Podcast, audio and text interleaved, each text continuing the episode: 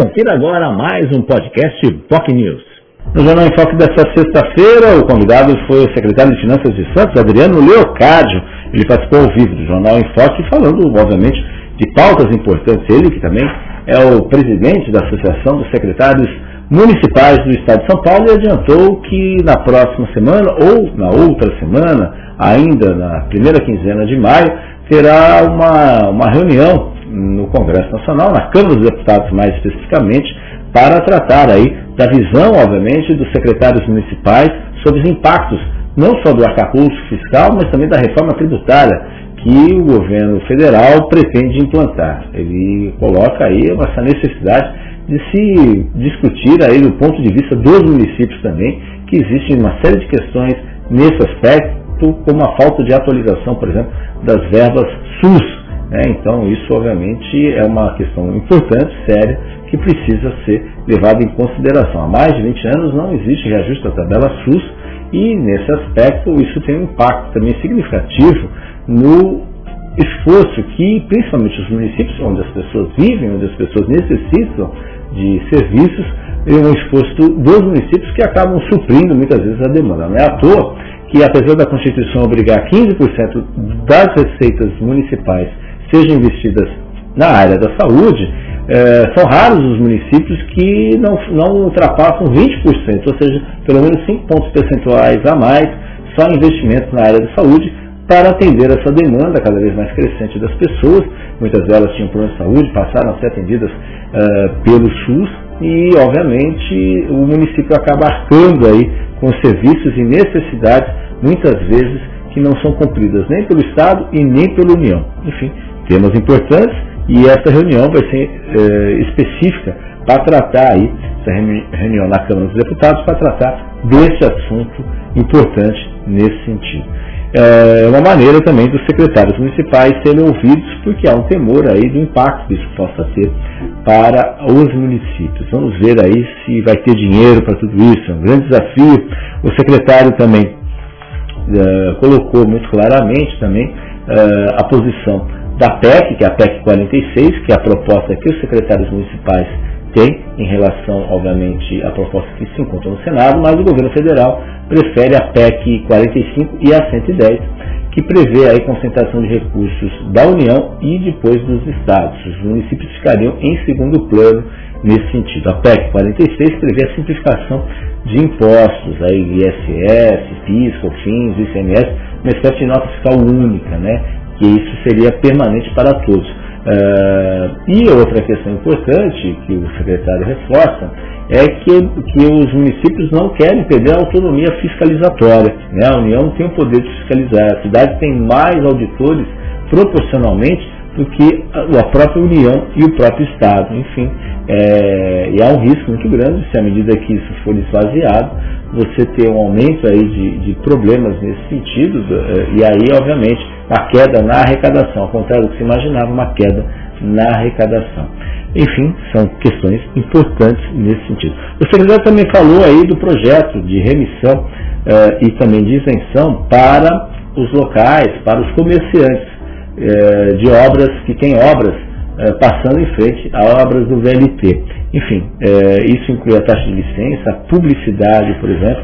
Então, desde o ano passado até as obras que ocorrerem ainda este ano. Né? Então esse projeto está na Câmara, ainda não foi votado, uh, mas está, uh, tem previsão de pauta aí nesse sentido. Projeto de remissão e isenção, decorrência muitas vezes de reclamações aí por parte de comerciantes, né? IPTU não, não entra nessa, nessa questão, só vai poder entrar na questão da taxa de licença e também da taxa de publicidade, algo em torno de um milhão de reais que a prefeitura abriria a mão para poder aí beneficiar esses comerciantes que foram muito impactados, não só pela pandemia, mas também impactados em razão das obras do VLT, especialmente ali na rua Campos Melo, que já está na sua sexta quebra-quebra, sexta uh, início de obras, que é a instalação dos trilhos ali na rua Campos Melo, e previsão de entrega em julho deste ano apenas. Enfim, uma boa notícia, vamos ver os vereadores agilizarem isso para começar a entrar em vigor. E a outra questão que os comerciantes não vão precisar pedir pelo benefício, será um benefício automático. A CET que vai monitorar em termos de quanto tempo a obra aconteceu naquela via, o impacto naquela via, naquela região, naquelas quadras, para que todos acabam sendo beneficiados e ninguém, ninguém seja esquecido nesse sentido. Então, especificamente, taxa de licença e de publicidade, com efeito retroativo no ano passado, até o ano passado, ano passado e o atual ano também. O secretário também falou aí de expectativa a respeito, por exemplo, das discussões com a nova autoridade portuária, com a direção da nova autoridade portuária, que não houve ainda um contato entre os novos diretores, né, ele como secretário do município na área de finanças, mas também falou aí sobre essa proposta do túnel, né, do túnel tão pretendida pelo governo federal e defendeu também que uh, o, o, a, no caso a autoridade portuária não esqueça das questões básicas como a zeladoria e a gente tem sérios e sérios problemas nas perimetrais, a falta de zeladoria é algo que impressiona, prejudica também o fluxo de veículos, prejudica o dia a dia das pessoas que usam a perimetral e as perimetrais. Né? Então é importante aí, porque isso não foi feito na gestão anterior e espera-se que a atual gestão invista em zeladoria.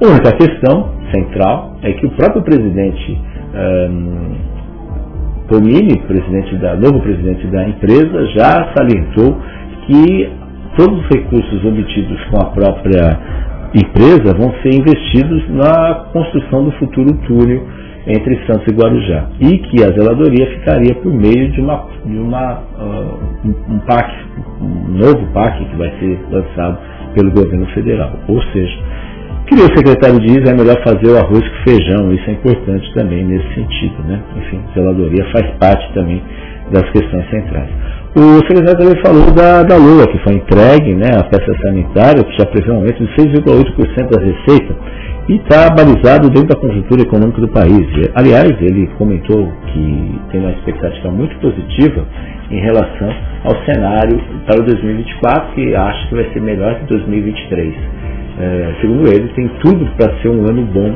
na área de finanças, pelo menos é, é, é o otimismo do secretário de Finanças, Adriano Leocádio. Então, é, ele acredita que vai ter um aporte de mais de 100 milhões de reais nas áreas sociais, né, educação, saúde, essa área de assistência social, e o município está já se preparando para uma operação de crédito de 80 milhões de reais, com previsão aí de injeção de recursos uh, internacionais para obras, obras importantes para o município, especialmente nas áreas mais periféricas, né? especialmente a questão, infelizmente, que atinge ainda boa parte da Zona Oeste, que é a questão da drenagem. Então, é, são recursos aí que viriam de órgãos internacionais que estão sendo, obviamente, é, solicitados pela Prefeitura de Santos e já há uma previsão de operação de crédito no orçamento do próximo ano de 80 milhões de reais. O secretário também adiantou aí que deve lançar nos próximos dias, a Prefeitura deve lançar nos próximos dias um concurso público, concurso público com mais, é, com interessantes até informações, são, serão mais de 300 vagas nas áreas de assistência social, é, como psicólogo, operador social, áreas administrativas, de engenharia, de arquitetura, de fiscalização, enfim, enfermeiros, técnicos de enfermagem, médicos também querem justamente a ideia da prefeitura é fomentar carreiras técnicas dentro da prefeitura, né?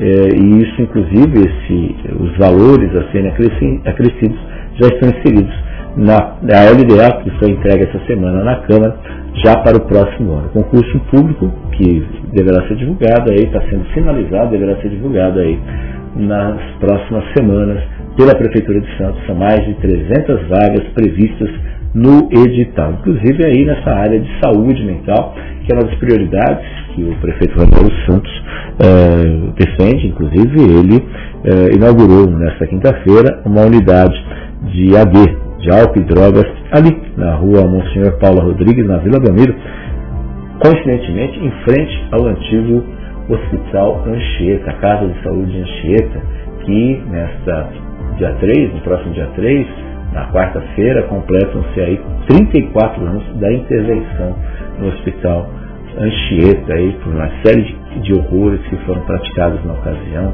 inclusive mortes nos últimos três anos, naquela época, nos últimos três anos, 50 pacientes chegaram a morrer dentro do hospital, casos de eletrochoque, enfim, uma série de problemas seríssimo, más condições de higiene, enfim, um verdadeiro caos que era a Casa de Saúde Anchieta.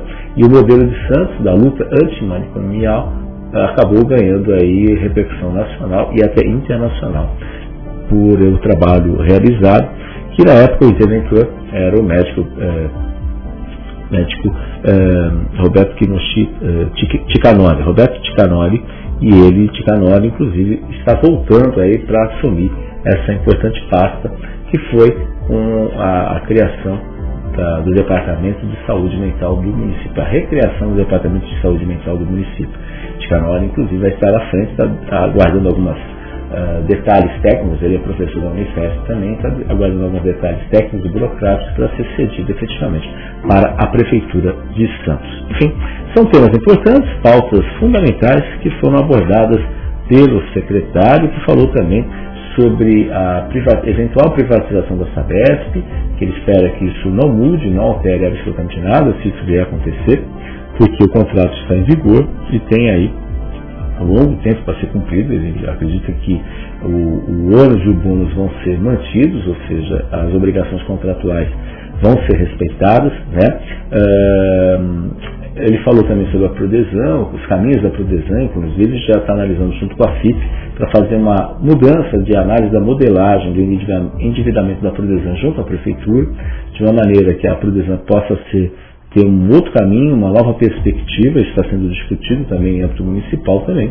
E falou também do transporte público municipal, que o contrato será renovado. Falou aqui em primeira mão que o contrato será renovado, a, a, a, o contrato prevê isso, uma renovação automática. Ele vence no próximo dia 20 de, de, de maio, né, com previsão de renovação automática pelo mesmo período, ou seja, de oito anos, então, uh, equivalente a há praticamente dois mandatos, então há a previsão dessa renovação automática, mas ele, ele, ele reconhece que o subsídio vai veio para ficar, infelizmente não tem como, não tem como isso ser alterado, as linhas, né, o transporte por aplicativo eh, vem, tá, ganhou espaço, né, as linhas estão eh, interligadas e reconhece que precisam melhorias e melhorias importantes também. Esperamos que no novo contrato essas melhorias estejam aí efetivamente é, previstas. Né? A gente lembra também que a gente espera que a Câmara discute, discute e debruce sobre melhorias, até porque nas sessões da Câmara são comuns os vereadores reclamarem das ações e a alegação é que nada pode ser feito porque não está previsto no contrato. Então está aí uma oportunidade para essa renovação do contrato, as coisas efetivamente sejam revistas, alguns serviços sejam revistos, já que ele vai ser renovado com a empresa Piracicabana, né? inclusive uh, com a, a, perspectiva nessa questão do subsídio. A gente cita como exemplo uh, o próprio, a própria questão que hoje a, a empresa ela recebe um milhão e meio de reais para fins de subsídio e há uma, uma, um pleito por parte dos permissionários das vans que ficam ali, que atendem, são 51 permissionários de vans, que atendem ali as demandas, especialmente para os morros de Santos, e esses permissionários, eles é, gostariam também de ter direito para poder esse subsídio aí na tarifa, já que eles não têm qualquer tipo de benefício. Então, uma sugestão, inclusive do vereador Lincoln Reis, que representa lá, que tem a base eleitoral nos morros, o vereador, inclusive, defende essa, essa inclusão aí nesse sentido. A gente espera que isso seja discutido e seja marcado, enfim, uma audiência pública sobre esse tema. Né? É isso que a gente aguarda também, porque, infelizmente, quem pega ônibus sabe as dificuldades que enfrenta no dia a dia no transporte público municipal. Né? O ônibus 525 ainda tem um valor substancial que a empresa recebe, enfim, uma situação relativamente tranquila para a empresa. Né? E às vezes a gente sabe que algumas linhas, especialmente no período noturno, sequer ônibus tem. Enfim, esse foi o Jornal em Foco desta sexta-feira, como convidado o secretário de Finanças de Santos, Adriano Leocádio, que bateu um papo muito interessante com os nossos internautas que, que puderam acompanhar, saber aí o cenário econômico, não só do município, mas também a análise, ele que como, como também é secretário, uh, é presidente da Associação dos Secretários Municipais do estado de São Paulo e, e vai ter um encontro aí uh, nas próximas dias, se não for na próxima semana, que teremos feriado, na outra semana, com, na Câmara dos Deputados para discutir essa pauta importante, em pleito aí por parte dos secretários a respeito das discussões que estão sendo feitas aí por parte da, do governo federal em relação à reforma tributária e o arcabouço fiscal. Se você quer acompanhar o programa nas nossas redes sociais, nosso Facebook, facebook.com.br jornalbocnews, nosso canal no YouTube, youtube.com.br bocnewstv. Você também pode nos acompanhar pelo nosso site, bocnews.com, ou a partir das 3 horas da tarde, a reprise do programa nesta sexta-feira com o secretário Adriano Leocádio, a partir das 3 horas da tarde na TV Com Santos, canal 8 da Vivo e canal 11 da NET Claro. Tenham todos um ótimo final de semana e voltaremos ao vivo na terça-feira. Lembrando que a reprise na segunda-feira, tanto no nosso programa aqui no Jornal em Foque e também na TV Com, será com o fundador e ex-presidente da Anvisa, o médico Gonzalo Vecina Neto, que participa do Jornal em Foque de forma gravada. Esse programa já foi passado na última segunda-feira e vai ser reprisado nesta segunda-feira nas nossas plataformas e também na TV Com Santos. Tenham todos um ótimo final de semana e um ótimo feriado. Tchau, tchau. Você ouviu mais um podcast Boc News.